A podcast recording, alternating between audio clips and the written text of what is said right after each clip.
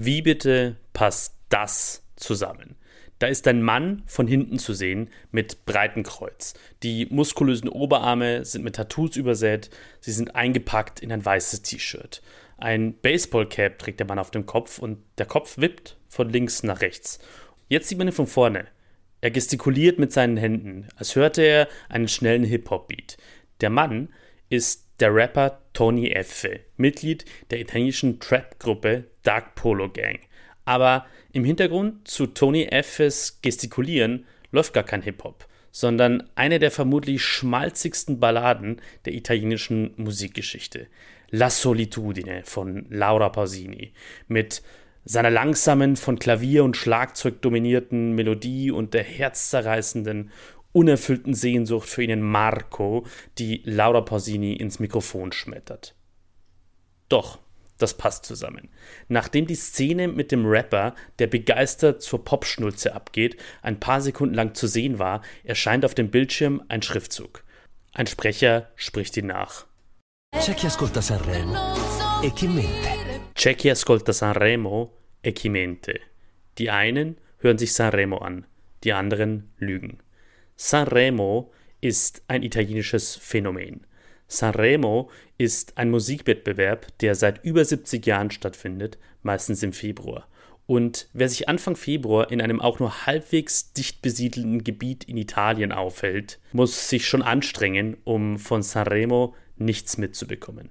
Es gibt in Italien recht viele Menschen, die sich angeblich überhaupt nicht für Sanremo interessieren, weil es ja unter ihrem Niveau sei, viel zu banal, viel zu kommerziell, viel zu nationalpopolare, wie manche Intellektuelle in Italien sagen, zu volkstümlich. Aber am Ende schauen dann doch fast alle irgendwie zu bei Sanremo. Und Genau darauf spielt das Video an, das ich am Anfang dieser Folge beschrieben habe. Die Szene mit dem Trapper Tony Effe, der den Schmachtfetzen La Solitudine von Laura Pausini abfeiert, ist ein 15 Sekunden langer Werbespot der Musikstreaming-Plattform Spotify, der am ersten Tag von Sanremo im Jahr 2022 auf diversen Online-Plattformen und im Fernsehen erschienen ist. Der Song La Solitudine, der darin zu hören ist, ist das Lied, mit dem die damals 18-jährige Sängerin Laura Pausini im Jahr 1993 den Jugendwettbewerb bei Sanremo gewann. Heute ist es eine der bekanntesten Lieder der italienischen Popgeschichte und Laura Pausini ist eine der erfolgreichsten Popstars Europas. Sanremo, damit spielt dieser Spot von Spotify, ist in Italien so groß, dass selbst viele der Verächter von Sanremo am Ende doch weich werden. Und vielleicht doch zuschauen, vielleicht nur beim Finale, vielleicht ironisch grinsend oder mit verachten nach oben gezogenen Augenbrauen, aber Sanremo erwischt am Ende doch so gut wie jede und jeden. Herzlich willkommen zu Kurz gesagt Italien, dem Podcast, in dem ich Folge für Folge ein Stück Italien erkläre. Immer mit einem anderen unübersetzbaren Wort. Mein Name ist Sebastian Heinrich. Ich bin politischer Journalist und mein Leben ist eng verwoben mit Italien. Und das ist die achte Folge von Kurz gesagt Italien. Sanremo, die Musikshow, an der fast niemand vorbeikommt.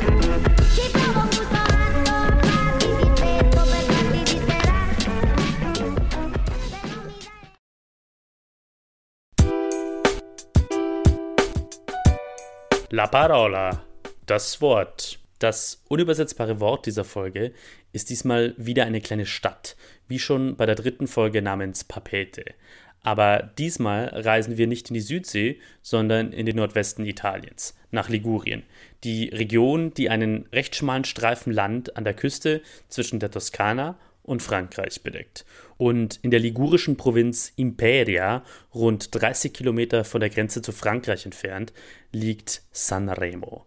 Sanremo ist ein Kurort mit gut 53.000 Einwohnern, bekannt für seine Blumenzüchter, das Straßenradrennen Mailand-Sanremo und das Casino, das eines von nur vieren in Italien ist.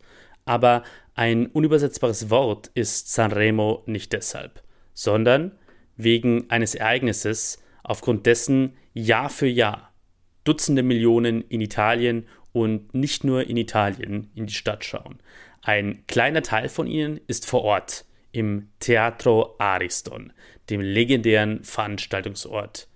Der wesentlich größere Teil schaut Sanremo im Fernsehen, hört im Radio zu oder verfolgt einen Audio- oder Video-Livestream. Es geht um das Festival di Sanremo, den seit 1951 einmal pro Jahr stattfindenden Musikwettbewerb von Sanremo. Sanremo ist die mit großem Abstand wichtigste Musikshow Italiens und es ist eines der einflussreichsten und langlebigsten Musikwettbewerbe der Welt. Die Songs, die bei Sanremo zu hören sind, haben danach oft beste Chancen, zu Hits des Jahres zu werden. Aber das reicht noch nicht, um die Bedeutung von Sanremo zu erfassen. Sanremo ist ein Phänomen, das die Alltagskultur, die Mode in Italien prägt und manchmal auch gesellschaftliche und politische Debatten. Manchmal ist Sanremo ein ziemlich guter Spiegel der Lage in Italien, der Probleme, Debatten, Skandale im Land. Sanremo sorgt für Gesprächsstoff in den Küchen, Wohnzimmern, Schulklassen, Fabrikhallen, Büros und Bars des Landes. Manchmal gilt Sanremo als von der Realität abgekapselt, als totgeweiht, als auf dem absteigenden Ast. Aber Sanremo ist immer wieder zurückgekommen. Nie ist es ausgefallen. Nicht einmal im Winter 2021 in der zweiten Phase harter Corona-Lockdowns in Italien.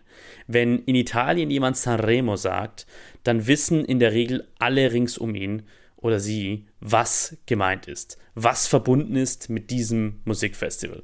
Und spätestens das macht Sanremo zu einem unübersetzbaren italienischen Wort. Fast jede und jeder hat konkrete Erinnerungen an bestimmte Momente von Sanremo, an einen bestimmten Wettbewerb in einem bestimmten Jahr. Ein Sanremo, das zu einem bestimmten Moment des eigenen Lebens prägend, wichtig, spannend oder besonders absurd war. Das unübersetzbare Wort Sanremo ist so präsent in Italien, dass es sich selbst erklärt. In den Jahren 1996 und 2002 war das Stück, das hier im Hintergrund zu hören ist, die Titelmelodie für die TV-Übertragung des Festivals von Sanremo. Und die wichtigsten Wörter dieses Songs waren vier Wörter, nämlich weil Sanremo Sanremo ist. Man muss damals, Ende der 90er, Anfang der 2000er Jahre in Italien, nichts weiter sagen. Sanremo ist Sanremo. Jede und jeder weiß, was damit gemeint ist. Jede und jeder hat seine Meinung dazu. Und dann geht es weiter mit dem Song, den übrigens der Komponist und Dirigent Pippo Caruso komponiert hat und bei dem der Sänger Rudineri singt. Fiumi di parole sono tutte uguali, ma qualcuna di loro delle piccole ali e con chissà magari voleremo, perché Sanremo è Sanremo. Der Text dieser ersten halben Minute des Jingles der Sanremo Festivals von 96 und 2002 fasst ziemlich genau zusammen, welches Verhältnis zu Sanremo und welchen Blick auf Sanremo viele Italienerinnen und Italiener haben. Übersetzt, ich wünsche mir ein Lied, das viele Dinge sagt, wie eine Kanone, die aber nur Rosen schießt. Aber dann verliebe ich mich in einen dämlichen Refrain, weil Sanremo eben Sanremo ist. Die Wortströme sind alle gleich, aber einige von ihnen haben kleine Flügel. Und vielleicht werden wir mit ihnen sogar fliegen, weil Sanremo eben Sanremo ist. Sanremo, das singt Rudineri hier sogar in diesem Jingle, ist oft nicht geprägt von musikalischen Höchstleistungen, sondern oft auch von dämlichen Refrains, von banalen Songs, von trashigen Auftritten. Aber Sanremo hat eben seinen eigenen Zauber. Manchmal gibt es eben Wortströme, die kleine Flügel haben und die die Menschen in Italien dann fliegen lassen. Wer wie ich versucht zu erzählen, was hinter Sanremo steckt, die Geschichte hinter diesem unübersetzbaren Wort, muss gut entscheiden, was in dieser Erzählung Platz findet und was weggelassen wird.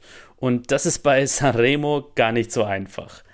In Italien sind über das Musikfestival von Sanremo so viele Bücher geschrieben, so viele Dokus gedreht, so viele Podcasts und Radiosendungen veröffentlicht worden, dass ich theoretisch mehrere Podcast-Serien über Sanremo machen könnte. Aber ich werde versuchen, die Geschichte von Sanremo so gut es geht in einer Folge zu erzählen. was Sanremo eigentlich genau ist, wie sich das Festival entwickelt hat, welchen Stellenwert und welche gesellschaftliche Bedeutung es für die Menschen in Italien hat und warum es in Italien und ausgerechnet in Italien so ein in jeder Hinsicht großes Festival gibt. La storia dietro la parola, die Geschichte hinter dem Wort. Sanremo ist wirklich groß. 2022 haben alleine im linearen Fernsehen, also in der Live-Übertragung auf dem Fernsehsender Rai Uno, für den Finalabend von Sanremo 13,2 Millionen Zuschauer eingeschaltet. Das ist eine Einschaltquote von 65 Prozent. Dazu kommen noch 2,1 Millionen Views auf der Streaming-Plattform Rai Play. 2022, das gehört auch zur Geschichte, war das Festival von Sanremo so erfolgreich wie seit zwei Jahrzehnten nicht mehr. Davor gab es Jahre, in denen das Interesse deutlich niedriger war und einige Beobachter schon unten, dass es bald vorbei sein würde mit dem Festival. Aber bis heute und besonders heute gilt, Sanremo ist Jahr für Jahr ein Ereignis, zu dem Familien und Freundeskreise sich zum gemeinsamen Anschauen treffen, das in den unterschiedlichsten Medien, im Radio, in den gedruckten Zeitungen, in Twitter, auf YouTube, TikTok, Tage bis Wochen lang Gesprächsstoff ist. Sanremo hat Karrieren beflügelt. Aus Sanremo sind Evergreens der italienischen Popmusik gekommen, die jede und jeder auch in Deutschland, Österreich oder der Schweiz schon mal gehört hat, die oder der einfach hin und wieder eine italienische Pizzeria betritt. Nur drei Beispiele. Nel Blu dipinto di Blu von Domenico Modugno war der Gewinner von Sanremo 1958. Das ist eines der erfolgreichsten europäischen Lieder aller Zeiten, dessen Rhythmus es bis in die Kurven der Fußballstadien geschafft hat. Felicità von Albano und Romila Power war zweitplatziert im Jahr 1982. Conte Partirò von Andrea Bocelli war zwar nur viertplatziert bei Sanremo 1995, aber ist bis heute eines der erfolgreichsten italienischen Lieder aller Zeiten. Und im deutschsprachigen Raum wurde es auch in seiner englischsprachigen Coverversion Time to Say Goodbye bekannt, die Bocelli zusammen mit Sarah Brightman aufnahm. Warum ist Sanremo so groß? Ein wahrscheinlicher Grund liegt in ein paar Grundregeln, die bei Sanremo seit Jahrzehnten gelten. Das Regolamento, das Regelwerk von Sanremo, wird jedes Jahr im Vorfeld des Festivals von dem Organisator veröffentlicht. Und das ist der öffentlich-rechtliche Rundfunk in Italien, die RAI. Diese Regeln, die im Jahr 2023 35 Seiten umfassen, werden in unterschiedlichen Punkten immer wieder verändert. Aber zwei Grundregeln, die gelten seit Jahrzehnten. Die erste Grundregel ist, die bei Sanremo aufgeführten Songs müssen neu sein. Sie dürfen einer breiten Öffentlichkeit vor ihrer Erstaufführung beim Festival nicht vorgespielt worden sein. Es gibt exklusive Voraufführungen für akkreditierte Journalistinnen und Journalisten, die schreiben dann in den Wochen vor dem Festival schon erste Eindrücke und Rezensionen über die Songs nieder, aber es ist strengstens verboten, auch nur eine Note von diesen Songs aufzunehmen und sie nach draußen zu tragen. Und die Journalistinnen und Journalisten halten sich an diese Regel auch, weil ein Verstoß dagegen bedeuten könnte, dass sie rausfliegen. Von der Pressetribüne, von der sie über das Festival berichten und von der aus manche von ihnen dann auch über die Musiker abstimmen. Also alle Songs, die bei Sanremo zu hören sind, sind komplett neu. Die zweite Grundregel alle Songs müssen grundsätzlich auf Italienisch sein. Um zu verstehen, wie wichtig der Rundfunkanstalt Rai dem Organisator dieses Italienischsein der Songs ist, zitiere ich mal den entsprechenden Artikel aus dem Regelwerk für Sanremo 2023. Zitat Anfang. Die Texte der am Wettbewerb teilnehmenden Lieder müssen auf Italienisch verfasst sein. Liedtexte werden auch dann als italienisch betrachtet, wenn sie Wörter und/oder Sätze und/oder kurze Ausdrücke in Dialekten und/oder Fremdsprachen oder Wortneuschöpfungen oder verbale Ausdrücke enthalten, die keine eigentliche sprachliche Bedeutung haben, dies jedoch nur unter der Voraussetzung, dass sie den italienischen Gesamtcharakter des Werks nicht verfälschen. Die Bewertung eines Liedes als italienisch obliegt der künstlerischen bzw. redaktionellen Bewertung durch den künstlerischen Leiter. Zitat Ende. Das klingt jetzt vielleicht bizarr, aber diese bürokratisch verklausulierte Vorgabe, dass die Lieder auf Italienisch sein müssen, befördert natürlich die Popularität dieser Songs nach dem Festival. Wenn von vornherein festgelegt wird, sie müssen auf Italienisch sein. Die Popularität von Sanremo hat auch mit dem Ablauf des Festivals zu tun. Das Festival findet immer über mehrere Abende statt und es erobert quasi eine Woche lang einen großen Teil der Wohnzimmer in Italien. Wie der Ablauf genau gestaltet wird, das verändert sich eigentlich fast immer von Jahr zu Jahr. Aber es sind eben immer mehrere Tage. Und der letzte ist ein Samstag. 2023 geht das Festival von Sanremo von Dienstag, dem 7. Februar bis Samstag, den 11. Februar. 28 Musiker und Bands treten bei Sanremo 2023 auf und 2023 läuft es eben so ab. An den ersten beiden Abenden, Dienstag und Mittwoch, werden die teilnehmenden Lieder erstmals vorgestellt. 14 pro Abend und über die Lieder stimmen ausschließlich die drei Teiljurys aus Journalisten ab. Am dritten Abend, am Donnerstag, treten dann alle 28 Teilnehmer noch einmal mit ihren Beiträgen auf. Abgestimmt wird durch Televoting, also Abstimmung über Festnetz und Mobiltelefon und eine sogenannte demoskopische Jury, eine Stichprobe aus 1000 repräsentativ ausgewählten Musikkonsumenten, die von zu Hause aus über ein elektronisches System abstimmen. Am vierten Abend, am Freitag, stellen alle Teilnehmer, alle 28 Teilnehmer, eine Coverversion eines Liedes vor, das auch nicht italienisch sein darf, ausnahmsweise. Abgestimmt wird er diesem Coverabend am Freitag von der Pressejury, von der demoskopischen Jury und durch das Televoting. Der alles entscheidende Abend aber ist der Finalabend am Schluss. Immer Samstag, immer nach dem TG Uno, der populärsten Nachrichtensendung des Landes. Der Finalabend 2023 wird so ablaufen. Alle Teilnehmer treten noch einmal mit ihrem Festivalbeitrag auf. Es stimmt lediglich das Publikum von zu Hause über das sogenannte Televoting ab. Die fünf bestplatzierten Beiträge, also die mit den meisten Stimmen im Durchschnitt der vier Abstimmungen, die im Laufe des Festivals über jedes Lied stattgefunden haben, diese fünf bestplatzierten Beiträge kommen dann in die Endrunde. Und in dieser Endrunde wird dann wieder mit drei Systemen abgestimmt. Mit dem Televoting, mit der, von der Pressejury und von der demoskopischen Jury. Und unter diesen fünf wird dann der Sieger bestimmt. Was bei Sanremo seit den 1970er Jahren hingegen gleich bleibt, das ist der Austragungsort, das Teatro Ariston, ein 1953 geöffnetes Theater mit 2000 Plätzen, in dem das Sanremo Festival Jahr für Jahr seit 1977 stattfindet. Mit Ausnahme der Ausgabe von 1990, damals war das Teatro Ariston wegen Renovierungsarbeiten geschlossen. Und das Teatro Ariston ist in den Jahrzehnten seit 1977 ein fast schon mythischer Ort geworden. Das einerseits Dutzende Millionen Italienern aus dem Fernsehen vertraut ist, aber das andererseits nur ein kleiner Teil wirklich von innen gesehen hat, weil es doch ein relativ elitärer Ort ist. Wer sich das Festival von Sanremo im Teatro Ariston 2023 anschauen will, muss sich in aller Regel ein Abo für alle fünf Abende kaufen und das ist nicht ganz billig. 2023 kostet es 672 Euro für einen Platz in der Galerie und 1290 Euro für einen Parkettplatz. Das Publico dell'Ariston, wie es in italienischen Medien oft heißt, die Zuschauer im Theater beim Festival von Sanremo gelten als besonders, als schwer berechenbar.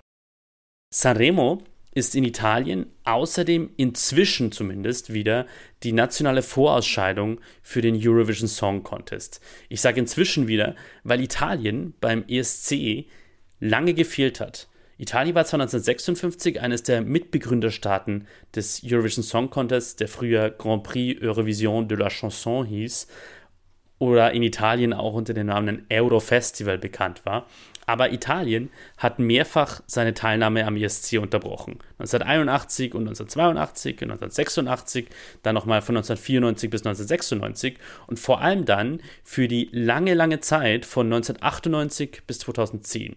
Und warum Italien so lange weg war vom Eurovision Song Contest, dafür gibt es auch keine einfache Erklärung. Auch weil die RAI, die wie gesagt Sanremo organisiert und Italien auch den ISC überträgt, diese Unterbrechung nie wirklich öffentlich erklärt hat.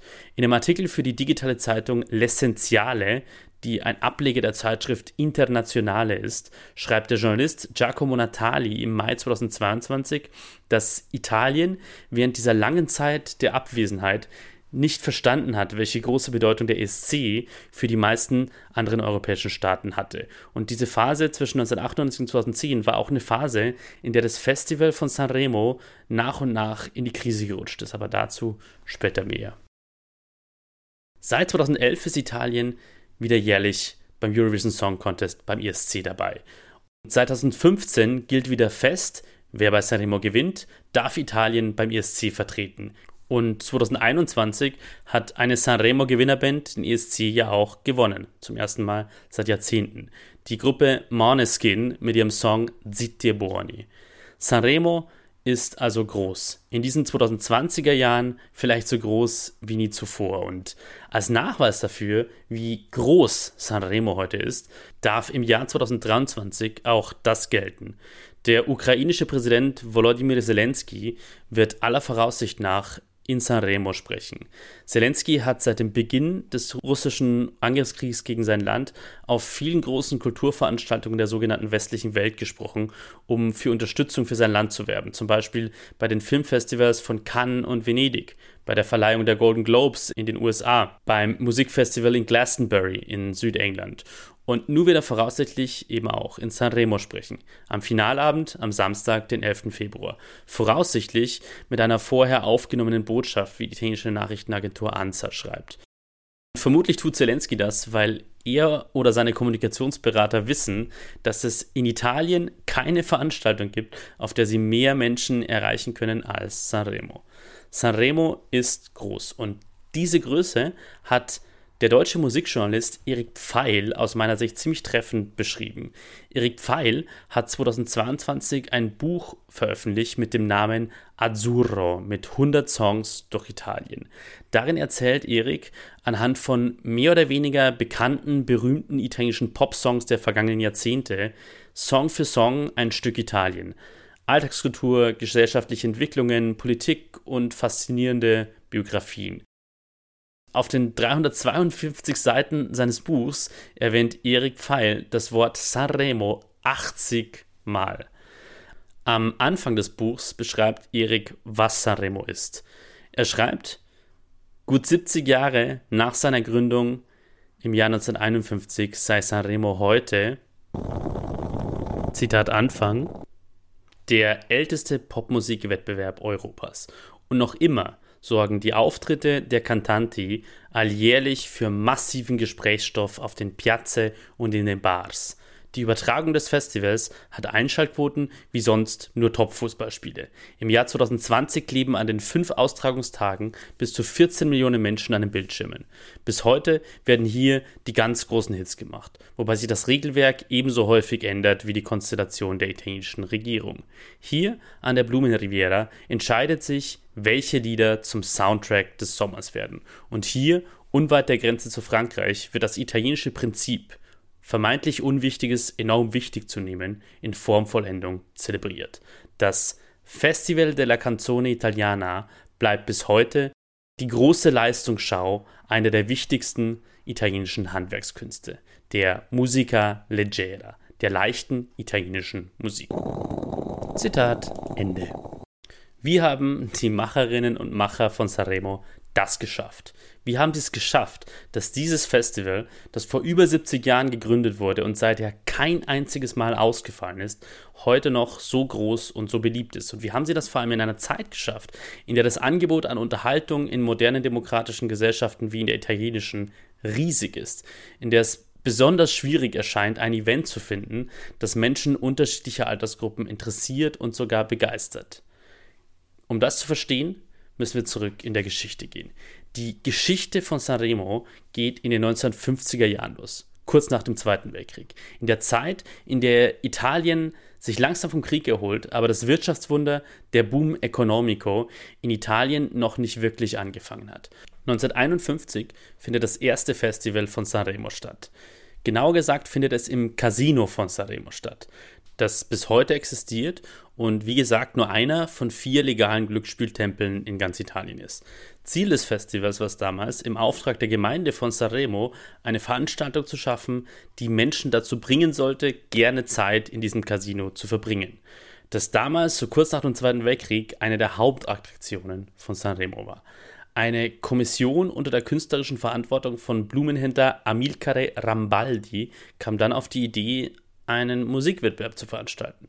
Das war ein Musikwettbewerb, der klein anfing, aufgeteilt auf drei Abende mit nur drei Musikern, die unterschiedliche Lieder vortrugen. Die mussten damals schon komplett neu sein, die Lieder. Das Publikum im Saal war aber noch nicht wirklich begeistert von diesem neuen Format. Das Nachrichtenportal Il Post beschreibt die damalige Atmosphäre in einem 2021 zum 70. Jubiläum von Sanremo erschienenen Artikel so. Zitat Anfang. Das Publikum im Saal war um die Kaffeekonzerttische versammelt und war, den zuverlässigsten und am häufigsten zitierten Quellen zufolge, nicht sonderlich zahlreich, dass man sich nach Leuten umsehen musste, um sie an den unbesetzten Tischen zu platzieren. Zitat Ende. Das große Glück für das Festival von Sanremo war aber, dass es ab der ersten Ausgabe schon im Radio übertragen wurde. Damals gab es in Italien wie in Deutschland nur öffentlich-rechtliche Radiosender. Und das Festival von Sanremo wurde schon 1951 auf der Rete Rossa der RAI übertragen. Das war damals einer der zwei Sender der RAI. Allein schon wegen der mangelnden Alternativen verschaffte diese Übertragung dem Festival von Sanremo automatisch einen Zugang zu einem relativ großen Publikum. Siegerin der ersten Sanremo-Ausgabe wurde übrigens die Sängerin Nilla Pizzi mit dem Song Grazie dei Fiori, Danke für die Blumen. In den 1950er Jahren war das Festival dann Ausgabe für Ausgabe eine wirklich sehr züchtige und brave Veranstaltung. Und das passte zum Italien von damals. Einem noch viel, viel stärker als heute im Alltag von der katholischen Kirche und ihren strengen Moralvorstellungen geprägten Land. Ein Land, in dem Ehen nicht legal geschieden werden durften und in dem ein Mann, der seine untreue Ehefrau oder die Schwester in einer unehelichen Beziehung ermordete, vor Gericht nur mild bestraft wurde, weil für einen Ehrenmord das Delitto d'onore in Italien bis 1981 mildernde Umstände galten. Italien war damals ein Land, in dem seit der Gründung der Republik 1948 ununterbrochen die christdemokratische Partei Democrazia Cristiana den Regierungschef stellte. Und in den Songs ging es, wie später auch, ganz überwiegend um Liebe und große Gefühle. Aber auf eine Art und Weise, die heutzutage nicht mehr denkbar wäre. Da ist zum Beispiel das Lied Tutte le Mamme, das Lied, das im Jahr 1954 in Sanremo gewann. Gesungen haben es damals Giorgio Consolini und Gino Latilla. Ich zitiere ein Stück des Lieds in der wörtlichen Übersetzung. Zitat Anfang. Alle Mütter der Welt sind schön, wenn sie ein Kind in ihr Herz schließen. Sie sind Schönheiten von tiefer Güte, die aus Träumen, Verzicht und Liebe besteht. So schön ist das Gesicht einer Frau, die über ein Kind wacht und keine Ruhe hat. Es sieht aus wie das Bild einer Madonna, es scheint das Abbild des Guten zu sein. Zitat Ende. 1955 dann wurde das Festival von Sanremo erstmals im Fernsehen übertragen. Das war dann auch die Voraussetzung für den Boom, den das Festival, wie damals übrigens das ganze Land Italien, ab Ende der 1950er Jahre erlebte. 1958 gewann das wohl bis heute weltweit am stärksten prägende Sanremo-Lied das Festival. Nel Blu di Pinto di Blu, das ich schon erwähnt habe, von Domenico Modugno. Und für alle, die das Lied jetzt immer noch nicht an seinem Titel erkannt haben, reicht es, wenn ich den Anfang des Refrains ganz kurz anstimme. Volare, oh, cantare, oh. In den 1960er Jahren begannen in Italien, wie in vielen anderen europäischen Ländern, gesellschaftliche Umbrüche, die das Land bis heute prägen. Und die Spuren dieser Umbrüche waren auch beim Festival von Sanremo zu sehen. Es traten zum ersten Mal junge Rockmusiker auf, wie ein gewisser Adriano Celentano. Die ersten Beatmusikbands kamen auf die Bühne und ließen die Organisatoren die Nase rümpfen. Und 1966 brachte dieser junge Adriano Celentano zum ersten Mal ein richtig politisches Stück auf die Bühne. Il ragazzo della Via Gluck, in dem er die ökologischen Folgen des Baubooms in der Wirtschaftswunderzeit in Italien anprangerte. Es gab damals bei Sanremo vor dem Finalabend eine Ausscheidungsrunde und Celentanos Lied flog in der Vorausscheidung raus. So viel politische Kritik war damals dann noch zu viel für die Jury von Sanremo. Ein Jahr später, 1967, kam es dann zum tragischsten Moment der Geschichte von Sanremo. Zu einem ersten dramatischen Einbruch in der Geschichte des Festivals, dem Ende der ersten goldenen Ära. Bei Sanremo traten der Liedermacher Luigi Tenco und seine Partnerin Dalida mit dem von ihm geschriebenen Lied Ciao Amore Ciao in Sanremo an. Das war ein Lied, in dem Tenco und Dalida über das Verlorensein vieler Menschen im Italien des rasanten Wirtschaftswachstums sangen. Wie Celentanos Ragazzo della Via Gluck, also ein sehr politisches Lied. Tenkos Lied aber wurde noch vor dem Finalabend aus dem Wettbewerb ausgeschlossen. Tenko beging wenige Stunden später Suizid. Und er begründete ihn in einer Abschiedsbotschaft damit, dass anspruchsvolle, gesellschaftskritische Musik wie die seine keinen Platz habe bei Sanremo, sondern stattdessen nur seichte Schnulzen über die Liebe. Ich habe für diese Podcast-Episode Erik Pfeil, den Musikjournalisten und Autoren des Buchs Azzurro, gefragt, was er für den prägendsten Moment der Geschichte des Sanremo Festivals hält. Und er hat sofort über Luigi Tenco gesprochen. Ich würde sagen, äh, da muss man wirklich auf einen Klassiker zurückgreifen, nämlich auf den, äh, den tragischen Tod von Luigi Tenco im Jahr 67, was bis heute in Italien gerne ja so als italienisches Trauma bezeichnet wird. Das hat wirklich zu so einer Grunderschütterung, glaube ich, in Italien geführt und dann ja auch äh, zur Gründung äh, des Club Tenco, ne, wo, wo dann im Gegensatz zum Festival damals das eher anspruchsvolle Autorenlied ausgezeichnet wurde, wobei das ja so recht fließende Grenzen sind zwischen ja, dem, was, was man jetzt Musica leggera, leichte Musik nennt und, und so anspruchsvolleren Cantautore-Geschichten. Das findet ja beides, beides beim Festival auch statt. Aber ich würde sagen, das war schon wirklich so ein, ein Einschnitt, der so die Tragweite dieses, die dieses Festival hatte und teilweise danach auch wieder hat, bis heute doch recht deutlich macht. Der von Erik genannte Club Tenko wurde 1972 ins Leben gerufen. Ab 1974 vergab dieser Club dann den Premio Tenko zu Ehren Luigi Tenkos, mit dem seither aus Sicht der Jury anspruchsvolle Cantautori Liedermacher oder Liedermacherinnen, Cantautrici, für ihre Musik ausgezeichnet werden. In den Jahren nach Tenkos Tod bekamen die Cantautori, die Liedermacher, allerdings auch in Sanremo mehr Raum und sicherten sich dann auch erste Erfolge in Sanremo. Der große Lucio Dalla stellte in Sanremo zwei seiner bekanntesten Songs vor, Quattro Marzo 1943 und Piazza Grande. Die Liedermacher Sergio Endrigo und Roberto Vecchioni begannen ebenfalls ihre Karrieren in Sanremo. In den Songs der Cantatori tauchten Themen auf, die die katholische Moral der 1950er Jahre dann endgültig sprengten. In Quattro Marzo 1943, das Geburtsdatum von Lucio Dalla übrigens der 4. März 1943, geht es um die Liebesgeschichte zwischen einem Kriegsgefangenen und einer italienischen Frau im Zweiten Weltkrieg. Oder in Piazza Grande von Dalla, wo es um den Blick auf seine Heimatstadt Bologna aus den Augen eines Obdachlosen geht. Aber gleichzeitig zu dieser Öffnung und trotz Musikern wie Dalla, Endrigo und Vecchioni beginnt in den 1970er Jahren dann der Abstieg des Festivals. Die Qualität der Musik nimmt bis Mitte der 1970er Jahre aus Sicht fast aller Beobachter drastisch ab. Die Organisatoren von Sanremo zerstreiten sich mit den Vertretern der Plattenfirmen und das Festival wird, so schreibt es der Musikkritiker Gianni Borgna im Jahr 1980 in dieser Zeit, zu einem Triumphzug, Zitat, der weiblichen Brüste und Schenkel, geprägt von Liedern um Stereotypen aus Erotikfilmen, wie Borgna dann schreibt. 1976 geht's, so schreibt es die Rai heute übrigens selbst, in mehr als der Hälfte der Songs um Sex. Und zwar auf eine sehr klischeehafte, an Soft-Porno-Filme angelehnte Art und Weise, um Striptease und lauter schwülstige Männerfantasien. Ab 1977 dann aber geht es mit Sanremo langsam wieder bergauf. In dem Jahr wird Sanremo erstmals in Farbe übertragen. Der Aufstieg der privaten Radiosender in Italien beginnt und der verhilft dann den Songs bei Sanremo, die bei dem Festival vorgestellt werden, zum Erfolg. 1978 dann werden der zweit- und der drittplatzierte Song beim Festival von Sanremo so erfolgreich beim Publikum, dass sie bis heute zu den größten Klassikern der italienischen Popmusik zählen. Gianna von Liedermacher Rino Gaetano und Un'emozione da poco von der Sängerin Anna Oxa.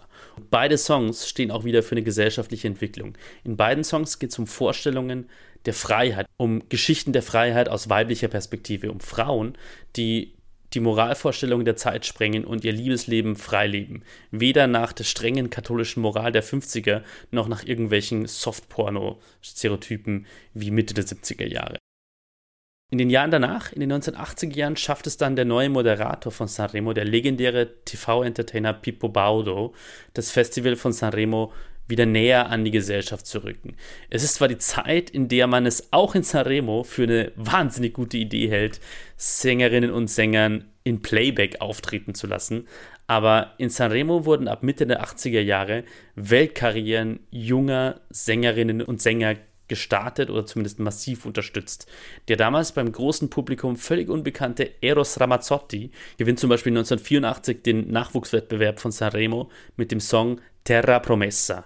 Und in ihm singt Ramazzotti über das Lebensgefühl einer jungen Generation, die nichts mehr mit den revolutionären Ideen der 1960er und 70er Jahre zu tun haben will, sondern vor allem Lust auf Reisen, auf die Suche nach dem individuellen Glück, nach dem Vorbild der USA hat. Das wird schon in den ersten beiden Zeilen des Songs deutlich. Siamo i ragazzi di oggi, pensiamo sempre all'America, singt Eros Ramazzotti. Wir sind die Jugend von heute, wir denken immer an Amerika. Ende der 1980er Jahre hatte Sanremo Rekordeinschaltquoten von weit über 60 Prozent. Und zwar im Durchschnitt aller Abende des Festivals, nicht nur im Finale. Und das zu einer Zeit, wo es in Italien schon Privatfernsehen, und zwar starkes Privatfernsehen und beliebtes Privatfernsehen gab. Dass der Rai, die Sanremo ja übertrug, Konkurrenz hätte machen können. In den 1990er Jahren erkannten die Organisatoren von Sanremo dann, dass es doch wieder eine gute Idee war, die Sänger wieder selbst singen zu lassen und im Teatro Ariston auch immer ein Orchester auftreten zu lassen und nicht eine vorher aufgenommene Musikbasis abspielen zu lassen. 1989 tritt dann ein gewisser Lorenzo Cherubini mit dem Künstlernamen Giovanotti in Sanremo auf die Bühne und performt mit seinem Song Vasco erstmals auf der Bühne des Ariston sowas wie Rap. Es gibt dann noch andere große italienische Popstars, bis heute berühmte und aktive Popstars, die damals zwischen den 1980ern und Anfang der 1990er Jahre in Sanremo ihre Karrieren gestartet haben. Zucchero zum Beispiel oder Vasco Rossi. Aber es begann zu dieser Zeit dann auch wieder zu kriseln mit dem Festival. Und auf diese zweite schwere Krise folgte dann nochmal ein bemerkenswerter Wiederaufstieg, der uns zu heute führt, zu dem, was Sanremo heute ist. Wie und warum diese beiden Phasen passiert sind, dieser Abstieg ab den 90ern und dann der Wiederaufstieg, das hat die Journalistin Giulia Balducci für diesen Podcast zusammengefasst. Giulia ist Redakteurin beim Nachrichtenportal Il Post Zusammen mit drei Kollegen von Il Post hostet sie seit 2020 jährlich einen Podcast über Sanremo, der meiner Ansicht nach der beste und gleichzeitig lustigste Podcast über das Festival von Sanremo ist. Ich habe Julia gefragt, woran sie die Wirkung von Sanremo auf die italienische Gesellschaft festmacht.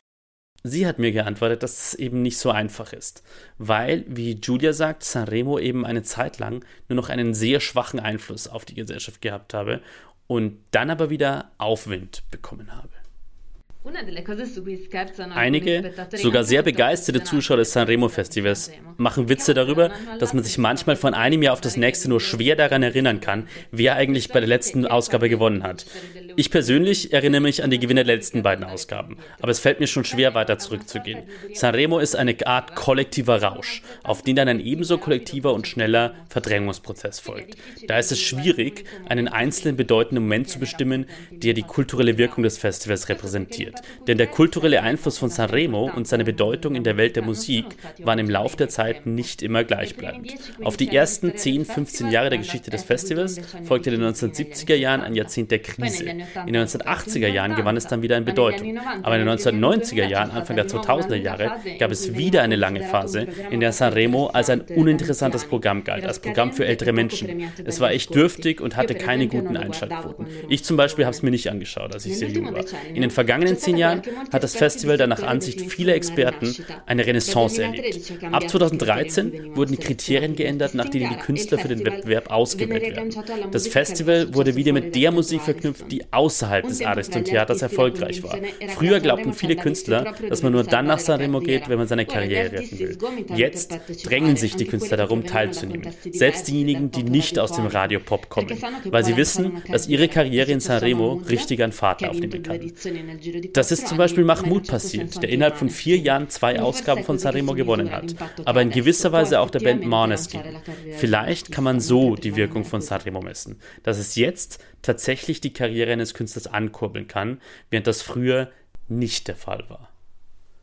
Nach dieser Wiedergeburt, dieser Renaissance oder auf Italienisch Rinascita von Sanremo, wie Giulia das formuliert hat, werden inzwischen sogar wieder Weltkarrieren dank Sanremo gestartet. Der von Giulia erwähnte Sänger Mahmoud gewann 2019 und 2022 in Sanremo.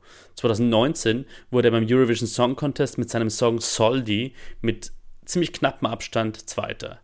Und die von Julia erwähnte Band Måneskin hat wenige Wochen nach ihrem Sieg bei Sanremo mit dem Song Zitti Buoni im Jahr 2021 eben den Eurovision Song Contest gewonnen, als erste italienische Künstler seit 1990. Und Måneskin sind inzwischen längst kein Geheimtipp mehr. 2022 waren sie unter anderem einer der wichtigsten Acts bei den deutschen Zwillingsfestivals Rock im Park und Rock am Ring und ihr fürs März 2023 geplantes Konzert in Berlin ist seit Monaten ausverkauft. Ein wichtiger Gradmesser dafür, wie stark ein kulturelles Event wie Sanremo in der Gesellschaft verankert ist, ist heute, wie stark es in digitalen Netzwerken stattfindet. Und man kann die Renaissance von Sanremo auch daran sehen, dass das Festival seit ein paar Jahren auch ein digitales Phänomen ist, ein Social-Media-Phänomen. Jahrzehntelang war der Erfolg von Sanremo besonders eng verknüpft mit dem guten alten Fernsehen, mit Mamerei, wie manche Menschen in Italien das öffentlich-rechtliche Fernsehen nennen. Aber inzwischen hat es eben auch in Online-Netzwerken, zumindest bei den italienischsprachigen Zuschauern, einen festen Platz. Inzwischen verschränken sich bei Sanremo diese beiden Dimensionen, diese beiden medialen Welten, das Fernsehen und die digitalen Netzwerke. Das passiert immer wieder. Ein besonderes beeindruckendes Beispiel dafür hat das YouTuber-Kollektiv The Jackal bei Sanremo 2018 beigesteuert. The Jackal ist ein YouTube-Kollektiv aus Neapel und das habe ich schon in der vergangenen Folge zu den Weihnachtsfilmen namens Cine Paritone erwähnt. 2018 haben The Jackal die Operazione Sanremo inszeniert, die Operation Sanremo.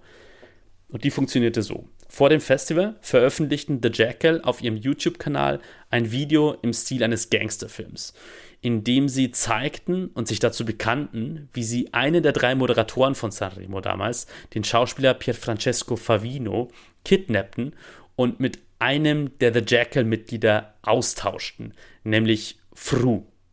Fru von The Jackal sollte eben laut dem Video mit einer Gesichtsmaske bekleidet Sanremo an der Stelle Favinos moderieren. Also mit dem Aussehen von Favino verkleidet sollte er eben The Jackal auf der Bühne repräsentieren, statt des echten Moderatoren.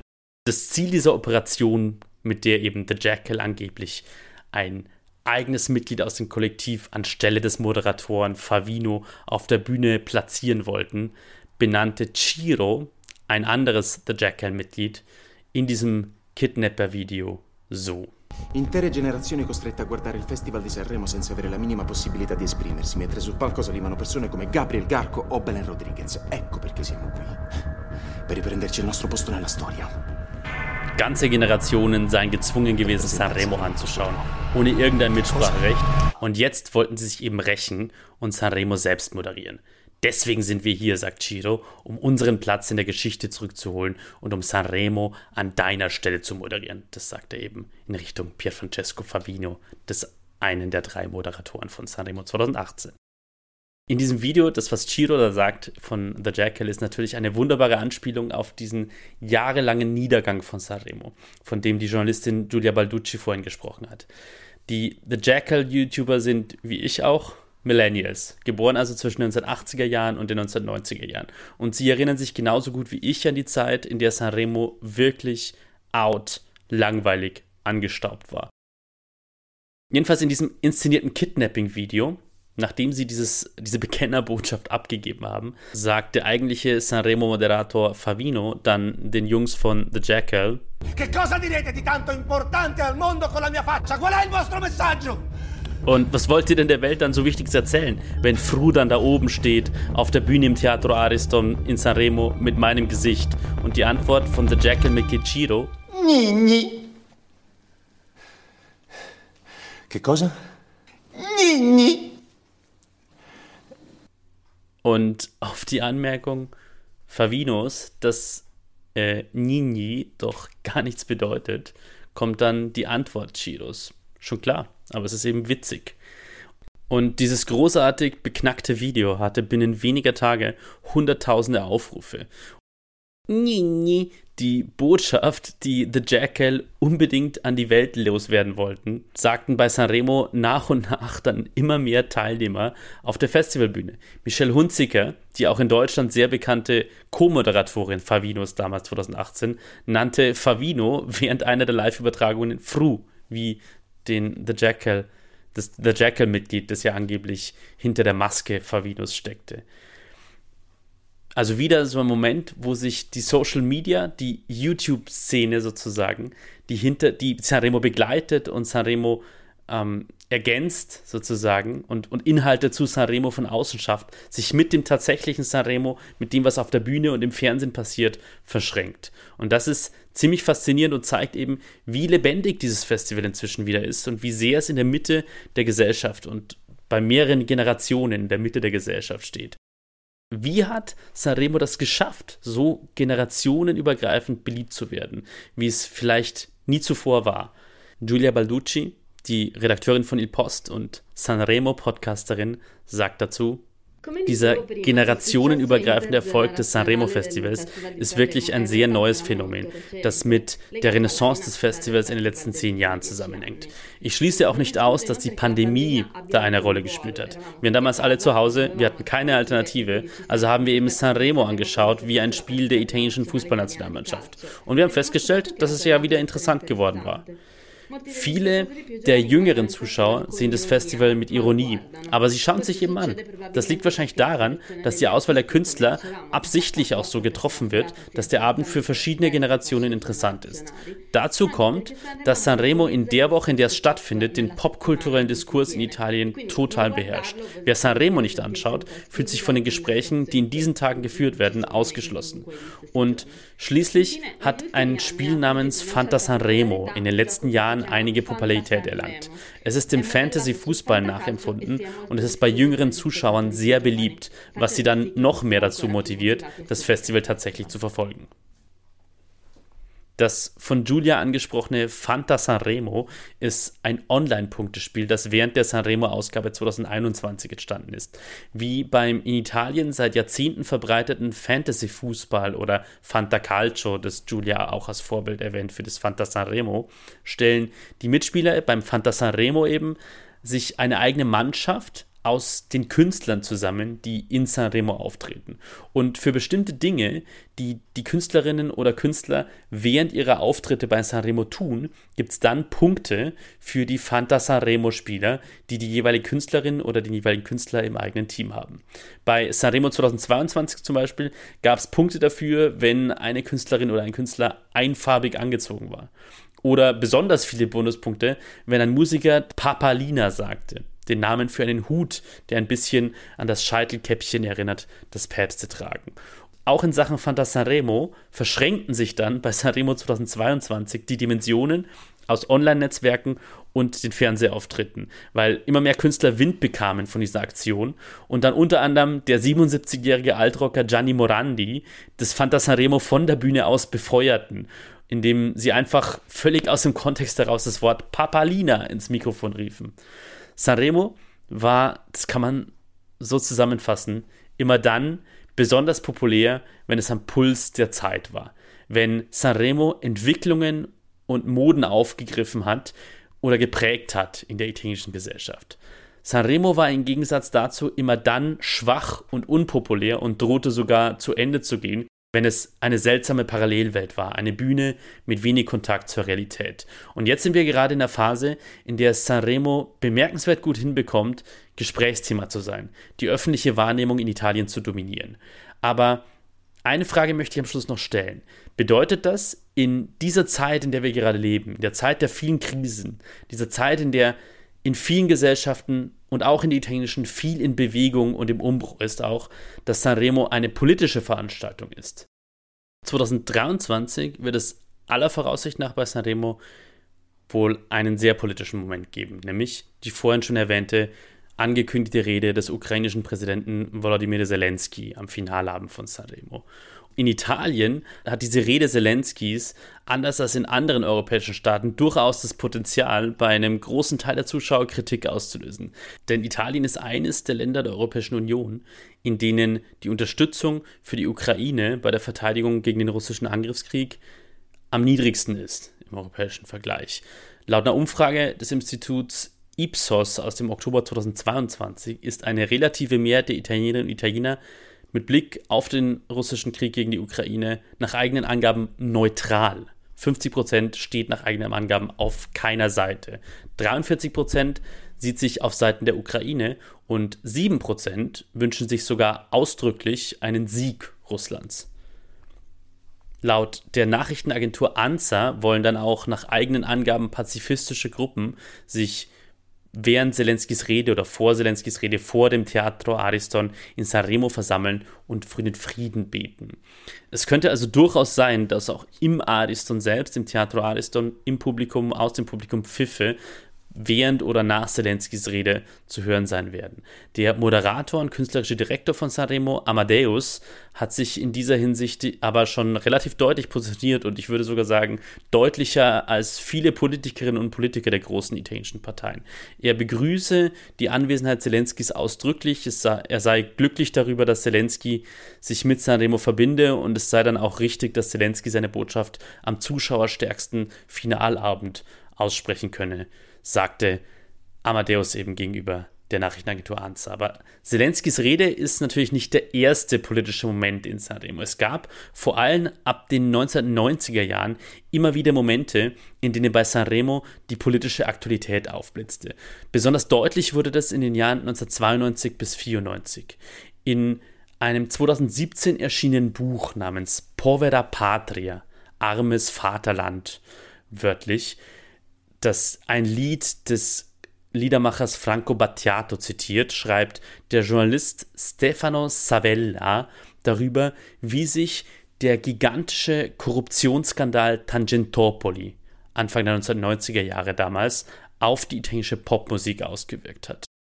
Ein Kapitel widmet Savella Sanremo, dem Festival von Sanremo in diesen Jahren, in denen der Korruptionsskandal die erste Republik in Italien beendet hat kurze Klammer hier, wer wissen will, was es mit Tangentopoli auf sich hat und warum dieser Skandal bis heute wahnsinnig wichtig ist, um Italien zu verstehen, der oder dem empfehle ich Folge 3 und 4 dieses Podcasts mit den Namen Papete und Magna Magna. Jedenfalls in dem Buch von Zavella über Tangentopoli und die Popmusik Anfang der 90er Jahre ist das Kapitel, in dem es um Sanremo geht, überschrieben mit dem Titel Uno spettro si aggira per il teatro Ariston. Ein Gespenst geht um im Ariston. Und das ist natürlich eine Anspielung an die ersten Wörter des kommunistischen Manifests von Karl Marx und Friedrich Engels von 1848. Ein Gespenst geht um in Europa, das Gespenst des Kommunismus. Und damals war es eben das Gespenst des Tangentopoli-Skandals, das durch das Teatro Ariston, durch das Festival von Sanremo waberte. Und ähm, Savella, der Autor des Buchs, beschreibt es am Beispiel von Schauspieler und Sänger Giorgio Faletti. Der trat beim Festival von Sanremo im Jahr 1994 auf mit einem außergewöhnlichen Song. Knapp zwei Jahre vor dem Festival von Sanremo 94 hatte die sizilianische Mafia bei zwei Attentaten nur wenige Wochen voneinander entfernt die beiden Richter Giovanni Falcone und Paolo Borsellino sowie die Polizisten, die sie schützen sollten, buchstäblich in die Luft gejagt mit Bombenattentaten. Der Autor Savella beschreibt, wie Faletti, Giorgio Faletti, beim Festival 1994 damals auftrat. Er tat es mit stets auf die Kamera fixierten Blick, Dreitagebart und minimalistischer musikalischer Begleitung durch das Sanremo-Orchester, schreibt Savella. Und in seinem Song Signor Tenente, Herr Leutnant, singt Faletti damals 1994 über die Angehörigen der Polizei und der Militärpolizei Carabinieri, die, Zitat, es satt haben zu ertragen, was in diesem Land passiert, indem wir uns für eine Million Lire im Monat ermorden lassen müssen. Eine Million Lire, das waren damals ungefähr 1000 deutsche Mark. Und Faletti spielte auf die teilweise miserable Bezahlung von Polizisten und Carabinieri an, auch derjenigen Polizisten und Carabinieri, die für von Mafiosi bedrohte Richter, Staatsanwälte und Politiker die Knochen hinhalten mussten. Bei Sanremo 2009 dann 15 Jahre später erregte der Sänger Porvia mit einem völlig anderen Song und einer völlig anderen Botschaft ebenfalls massives Aufsehen. In seinem Titel Luca era gay, Luca war schwul wörtlich, singt Porvia über einen Mann, der laut dem Text wegen einer schwierigen Kindheit und einer überfürsorglichen Mutter schwul wird und dann aber eine Frau kennenlernt und versteht, dass er dann doch eine Familie gründen will und Kinder haben will. Der Song wurde damals massiv kritisiert. Porvia wurde Homophobie vorgeworfen. Er hat diesen Song aber immer verteidigt. Aber der vermutlich bizarrste politische Moment der Geschichte von Sanremo ereignete sich im Jahr 2002. Am Finalabend sollte damals Roberto Benigni auftreten. Damals mit dem Oscar schon ausgezeichneter Schauspieler, Regisseur, einer der bekanntesten Repräsentanten der italienischen Gegenwartskultur. Benigni war immer schon ein erklärter Gegner von Silvio Berlusconi, dem damaligen Ministerpräsidenten. Jetzt sind wir gegen Ende dieser Sendung wieder an dem Moment angekommen, an dem in diesem Podcast bei der sechsten Folge hintereinander inzwischen der Name Silvio Berlusconi fällt.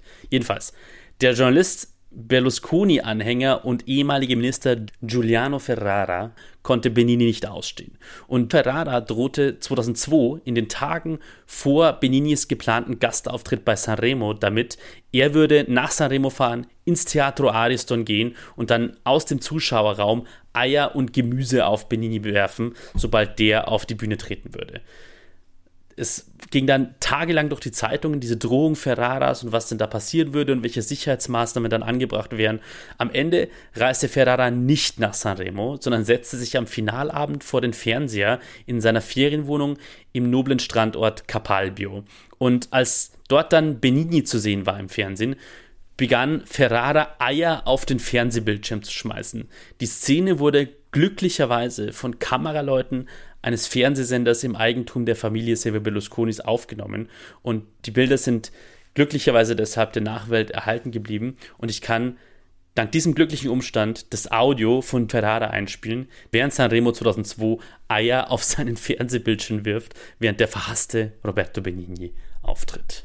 Non parla di politica! Vieni! Becco di quest'uomo, stronzo! Vigliacco che non sei altro! Vigliacco! Ma io te ne do un altro pure! Ma tre te ne do Ja, Ferrara, der seinen Fernseher mit Eiern bewirft bei Sanremo 2002 und Benigni dafür beschimpft, dass er jetzt doch nicht über Politik spricht. Trotz dieser politischen Momente bei Sanremo ist natürlich auch wahr, dass die Liebe, Amore, immer das dominierende Motiv bei Sanremo ist. In einem Podcast, der 2022 vor dem Festival von Sanremo erschienen ist, sagt der renommierte Musikjournalist Gino Castaldo, dass in den 70 Ausgaben des Festivals bis dahin das Wort Amore in sage und schreibe 1031 Songs vorkommt, die in Sanremo vorgetragen wurden. Und beim Durchlesen der Vorberichte zu Sanremo 2023 lässt sich auch jetzt schon sagen, dass ähm, Amore, die Liebe, natürlich wieder wahnsinnig bestimmend sein wird bei den Themen. Und das ist ja auch vollkommen legitim. Sanremo ist das Festival der Musica Leggera, der leichten Musik. Ich habe die Journalistin Giulia Balducci dann auch noch zu diesem Thema gefragt, was sie davon hält. Ich wollte von ihr wissen, wie politisch das Festival von Sanremo aus ihrer Sicht heute ist. Sanremo ist kaum politisch. Es ist ein nationales Volksfest par excellence und das war es oder mehr oder weniger auch schon immer. Im Gegensatz zu anderen Ländern, in denen die Unterhaltungsindustrie und kulturell wichtige Ereignisse wie etwa die Oscar-Nacht in den USA politisch werden und etwas progressiver sind als der Rest der Nation. Sanremo dagegen ist von Grund auf nicht sehr politisch. Es gleicht darin dem Land Italien an sich. Die Politik ist seit jeher immer wieder auf der Bühne von Sanremo angekommen, aber immer auf eine etwas unnatürlicherweise. In den letzten Jahren zum Beispiel wurden wichtige gesellschaftliche Themen wie Rassismus oder Sexismus in Monologen der Moderatoren oder anderer Gäste behandelt, die aber nur begrenzte Zeit auf der Bühne hatten. Am nächsten Tag wurde über diese Auftritte gesprochen, aber sie waren bald wieder weitgehend vergessen. In der Geschichte des Festivals war das Politische immer eine Störung, ein etwas künstlicher Moment. Zumindest, wenn wir über die Show an sich bei Sanremo sprechen. Was die Liedtexte betrifft, so gab es zwar einige politische Momente, aber kaum Auszeichnungen dafür. Ein sehr guter Song aus dem Jahr 1999 über lebenslängliche Haft und was sie bedeutet, kam nur auf Platz 9. Im Jahr 2018 gewann ein Lied mit dem Titel Non mi avete fatto niente, das sehr allgemein über Terrorismus sprach, aber nicht besonders politisch war und in jedem Fall eine Seltenheit in der Wettbewerbslandschaft ist in der Liebeslieder oder Lieder mit persönlichen Themen weiterhin dominieren.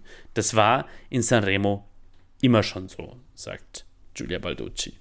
Und die beiden Lieder, die sie erwähnt hat, sind das 1999 von Sänger Daniele Silvestri gesungene Lied Aria über einen zu lebenslanger Haftstrafe verurteilten Menschen und das Lied Non mi avete fatto niente, mit dem Ermal Meta und Fabrizio Moro 2018 Sanremo gewonnen haben und in dem es um die Auswirkungen der Terroranschläge in Europa in den 2010er Jahren auf das Lebensgefühl junger Menschen geht.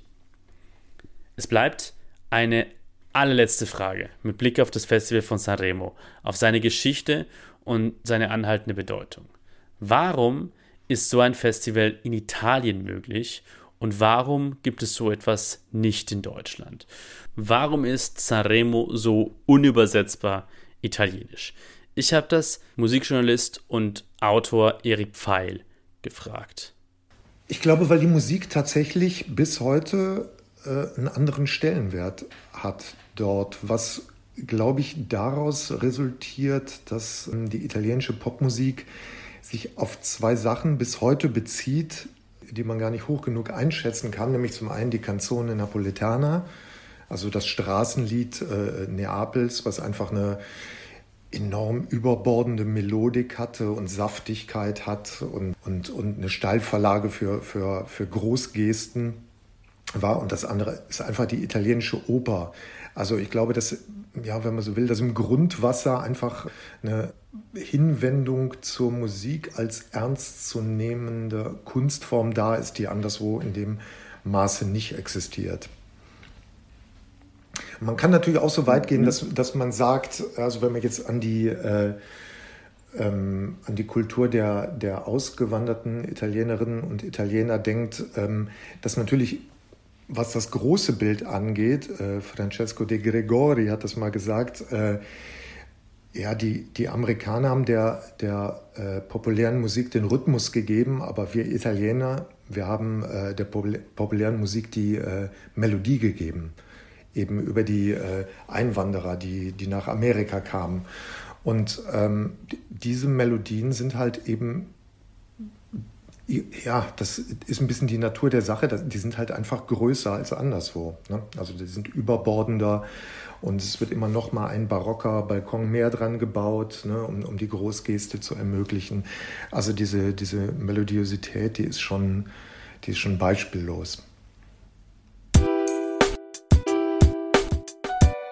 Passaparola, Mundpropaganda.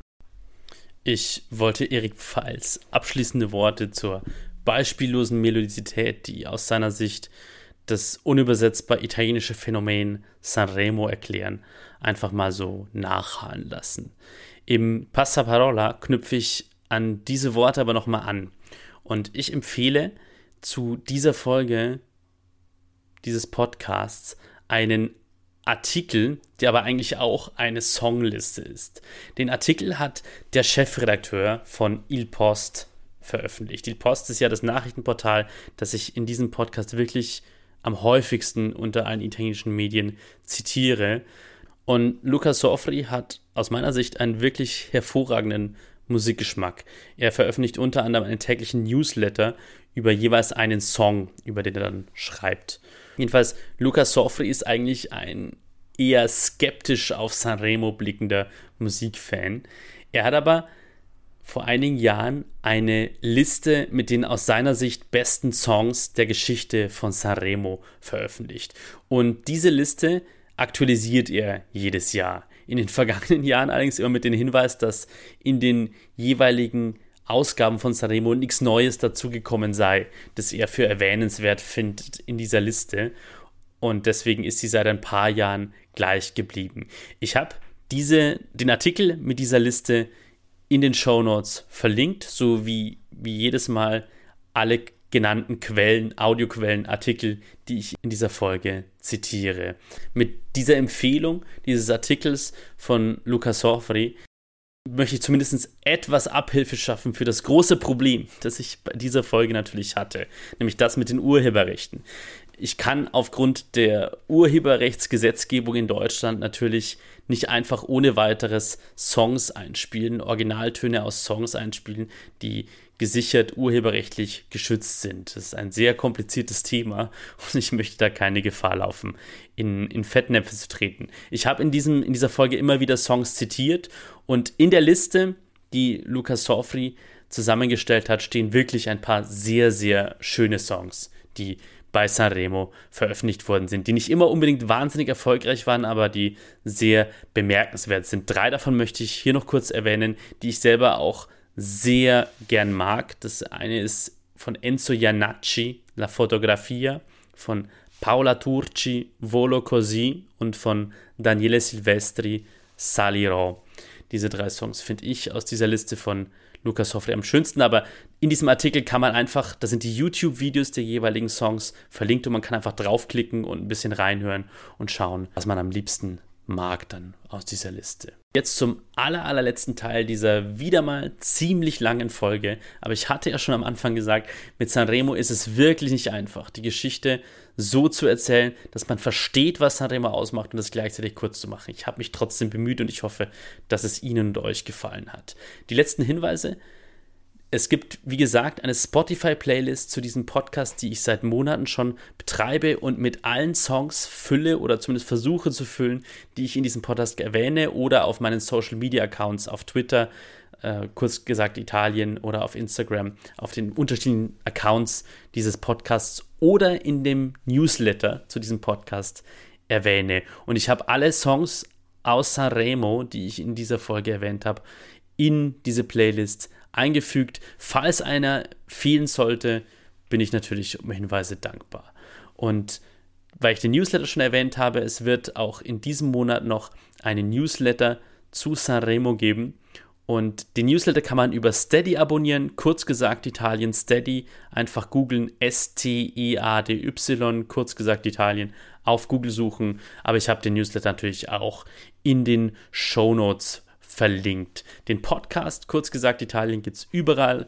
Dort, wo es Podcasts gibt, auf allen gängigen Podcast-Playern, Apple Podcasts, Google Podcasts, dieser und auch auf kleineren Playern, natürlich auf Spotify und so weiter und so fort. Wer kurz gesagt Italien finanziell unterstützen will, und das tun zum Glück schon einige Menschen, kann das tun über die Steady-Seite. Auch die habe ich natürlich verlinkt. Für die Mitglieder, die den Podcast finanziell unterstützen, gibt es ein exklusives Benefit, nämlich die Chiacchierata, eine Videoplauderei über die aktuelle Folge und über alle Dinge, die Sie und euch zu Italien interessieren, zu der nur die Mitglieder, die den Podcast finanziell unterstützen, exklusiv Zugriff haben. Man kann inzwischen auch Mitgliedschaften, zu kurz gesagt Italien, verschenken an andere Menschen. Damit war es das dann tatsächlich mit dieser Folge kurz gesagt Italien zu Sanremo. Mir bleibt noch zu sagen, ciao. A presto, bis zur nächsten Folge von Kurz gesagt Italien.